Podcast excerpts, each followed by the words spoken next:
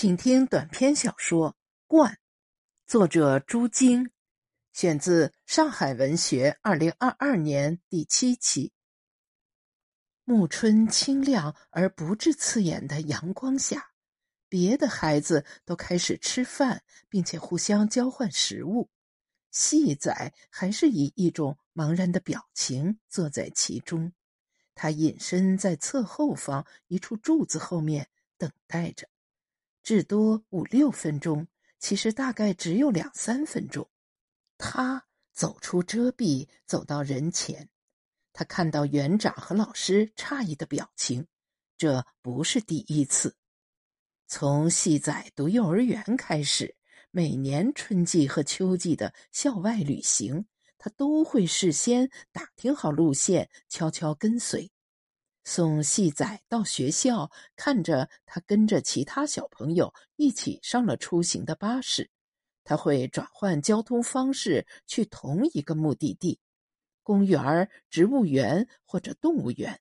运气好的话，他会顺利的更早抵达目的地的停车场，等待细仔学校的巴士抵达。等孩子们下车分成小队，一一入园的时候，悄悄尾随。也有运气不好的时候，他去到了错误的停靠点。公园有不止一个进口，无法发现细仔所在的学校巴士和人群。他需要到公园里，在一群群孩子中，凭借校服找到细仔所在的学校，再找到他们的班级。找到细仔之后，他会不远不近的跟随拍照。他遥遥的看到细仔和同伴手拉手走路，被老师牵住去卫生间，和其他小朋友一起坐在路边。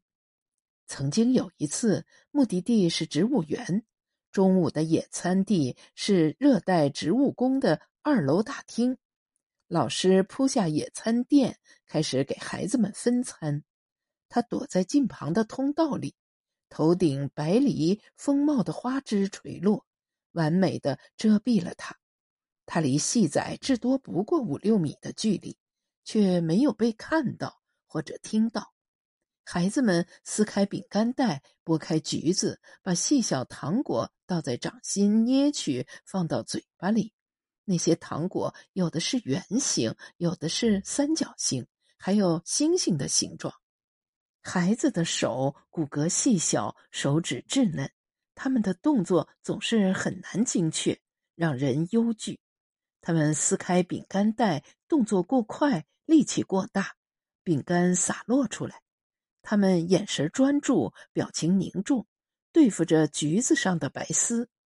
他们走动、张望，柔嫩的小手带着请求的姿态伸向老师，呼唤着。可是这次他在东京。一周前，保育员就发放了远足的通知，告知了时间、目的地和需要准备的物品。细仔那段时间不愿意去保育园，每次分离时抱着他掉眼泪。他需要安抚好细仔，坚定的送到教室，在窗口一遍又一遍道别，才能去研究室工作。在快走到保育园的路边，有一栋独立住宅，高不超过四层。住宅前的空地有垃圾放置场，细网遮住以防鸟雀，但总还有一两只找机会的乌鸦飞进来。紧挨路边，另有一栋利用了一小块空地立起来的精巧三层建筑，阳台上常有鸽子飞落。丝毫不害怕人，即使走近，还直直的瞪着人。每每快走到那里，他同细仔说：“看看我们今天遇到的是乌鸦还是鸽子？”幼儿比较喜欢乌鸦，会学他们的粗哑的嘎嘎声，或者理直气壮的跟随人。这两只乌鸦不像大型公园，如代代木公园。光影浓荫里，成群结队的乌鸦那般壮硕，但结实的嘴爪也让人心惊。若是遇上鸽子，细仔更是一定要追赶的。夏末的时候，在海边的舍人公园，细仔在鸽子堆里追赶着，小小身体几乎淹没在腾飞的鸽群里。他也无法知道幼儿是真的脆弱，还是真的勇士。如此，细仔或者跟着乌鸦，或者赶着鸽子，他赶着这小小的幼儿，顺利在路口拐弯，上楼去保育院。远足的当天，他们差点迟到。保育员日常九点入园，那日他们起床晚了，正忙乱着收拾。保育员打电话过来催促，他方记起这天是细仔远足的日子，本应该八点四十到园的。他匆匆给细仔穿衣服，装好水壶，下楼买了便当。拖住细仔的手，向保育员的方向跑。园长迎过来，从他手里接过细仔，很快跑远。乘早七十七路巴士到地铁站，转乘山手线前往上野公园。入园以后，他以细仔保育员的帽子和制服的特征开始寻找。他需要在那么多人里。发现戴粉色帽子、穿淡绿色背心的孩子。运气不坏的是，那天不出一刻钟，他就在一个小广场看到了他们。领队的牧野老师穿着饱和度极高的宝蓝色 T 恤，园长背着鲜艳的红色背包，视觉鲜明。循着他俩，他找到了细仔所在的班级，看到了细仔。他最接近细仔时是在北极熊馆，洞穴状场馆一整面墙都是透明玻璃，其实是场馆位于水槽的下方，水槽以上是露天高地，北极熊在上面的岩石上停歇走动，潜入水中向下方游来，它巨大的白色身躯卷入大量细密的气泡。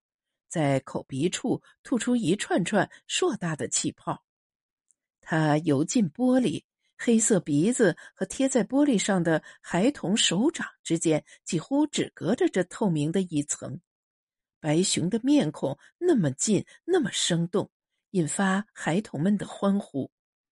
他转向游回去，手脚摇摆，露出黑色脚掌和清晰的能一根根数出来的尖利脚爪。白熊虽然被称作北极熊，实际上只有冬天才会真正生活在北极。它们也并非拥有真正的白色皮毛，而是中空质地的视觉反射。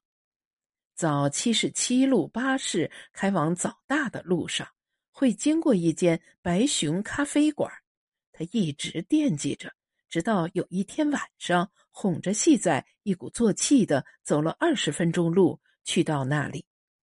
细仔吃到了巧克力粉撒成白熊面孔的提拉米苏，他喝到了白熊拉花拿铁，味道平凡到让人毫无印象。他们搭乘早七十七路回宿舍，夜风清凉，并排坐在摇晃的车厢里。他的手轻轻捏握上幼儿柔软的手指。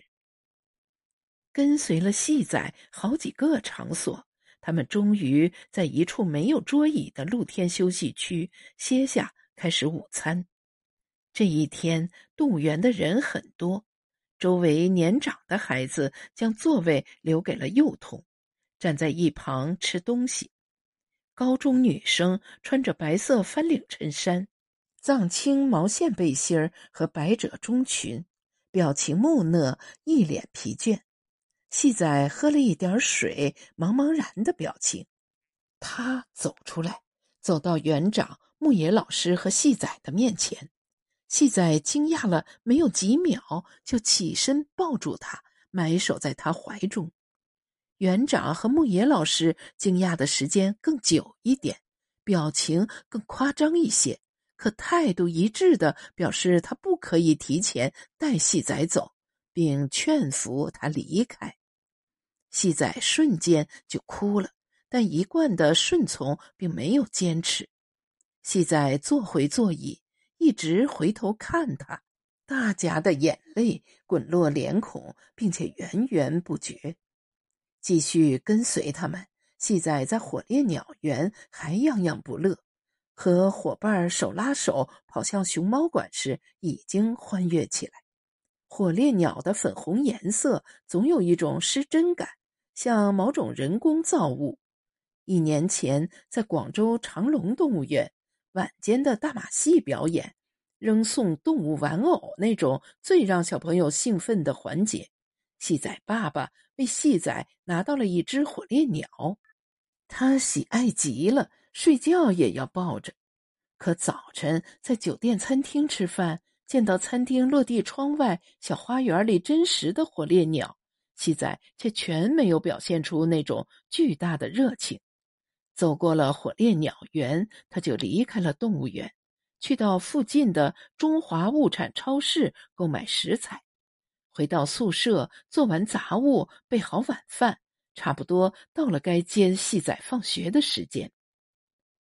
这是五月中旬，他们回来东京一个月了。每日他最需要关心的问题是：白天如何写出稿，晚上给细仔做什么晚饭。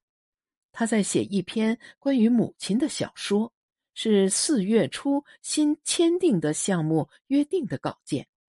那时，他看到了一位韩国作者写的一部小说《妈妈你在哪里》，异国较为年长的写作者所传达给他的经验全部相同。那本书是四月初细仔的爸爸来东京看望他们的时候背过来的一箱子书中的一本。四月的前两周，细仔的爸爸在东京，同他一起去了很多地方。他们在目黑川畔看夜莺，隔一段距离就有小桥连接着目黑川两边的街道，每座桥皆有自己的名字。桥上是最好的观赏点。河道两边樱花已经满开，花瓣飘落清浅澄澈的河水中，顺水流而下，聚到桥洞以下，在水流的漩涡中徘徊。河岸依次悬挂的灯笼点亮，两岸沐浴在橘色的光线里。路边到处是限定樱花季的软饮和酒精饮料，调制成一般的娇媚色调，邀请路人共赴一场樱花下的迷醉。那里是板垣裕二写作最高的离婚的地方。他在访谈里说过，他在附近的工作室每天写稿。给女儿做便当，他会做中式春卷儿，还会在米饭上撒上切得细细的酱汁秋葵。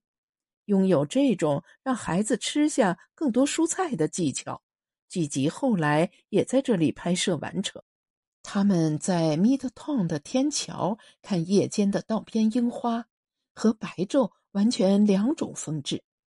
白天走过那个路口，风吹樱花落。